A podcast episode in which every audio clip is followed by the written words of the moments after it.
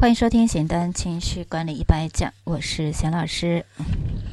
今天呢，我们继续来聊挑战这个话题。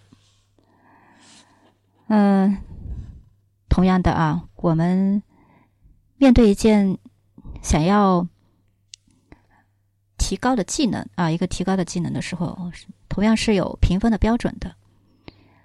对挑挑战的适应能力有没有标准呢？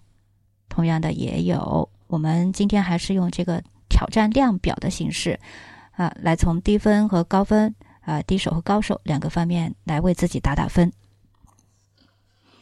这样呢，能够让你更清晰的啊，知道我们在面对挑战的时候，分数是多少，嗯，及不及格，还是说是已经是一个高手了？那我们简单的来说一下。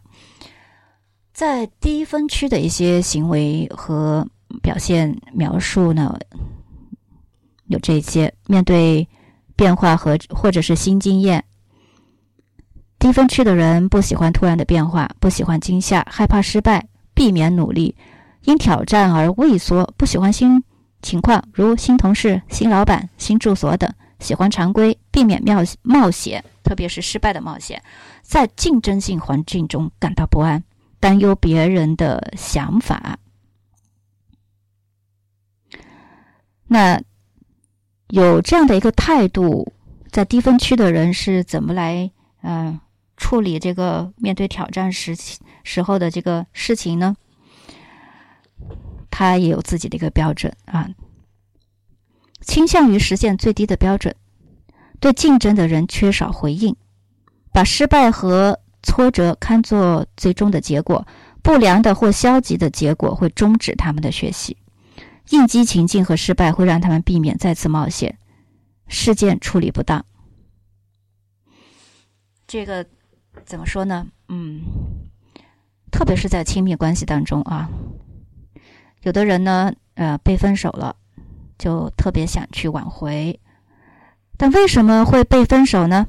一定是他在某些方面让比啊让对方不喜欢不高兴，他没有处理好。有的呢是性格，有的是沟通，有的呢就是完全呃就是人格的缺陷。那需要调整和做一些改变，就是变得和这个让对方讨厌的人不一样，对方才有可能说是重新接纳你，对不对？那在这个过程当中啊，如果是嗯。在这个低分区的人，又改变自己是个很大的挑战呀，啊！但是你又很喜欢这个人，你又很想去挽回，那这就成一个挑战中的挑战。好，我想去做，但是我在做的过程当中，哎呀，我早总感觉再怎么改变，再怎么努力也没有用，对方还是会喜欢上别人。一旦说，呃，我哪怕努力做了一点点改变。但是呢，在实际的应用当中失败了，比如说发了个呃短信给对方，对方没有回，马上我就不想改变了。这种情况真的，我辅导那么多学员，特别的常见。一方面呢，他一门心思的，哎呀，怎么喜欢对方，怎么爱对方，我一定要去把他重新追回来，我愿意做一切，我愿意为他去死。可是，在面对改变这个挑战，哪怕只是小小的一个沟通方式的改变上，遇到一点点困难，他就放弃掉了。所以可想而知呢，被分手啊，也是可以理解的。凡事呢，都是有原因的，对不对？那我们再来看一下，面对挑战的时候，高分区的人是个什么样的状态？喜欢挑战，容易厌烦，并寻求变化，主动挑起变化。喜欢解决问题，努力工作，喜欢做项目、做研究，主动寻找项目，包括他人的项目，喜欢竞争并表达出来，喜欢被注意，对日常生活不总是感到满意，沉迷于刺激，可能会忽略自己的想法对他人的影响。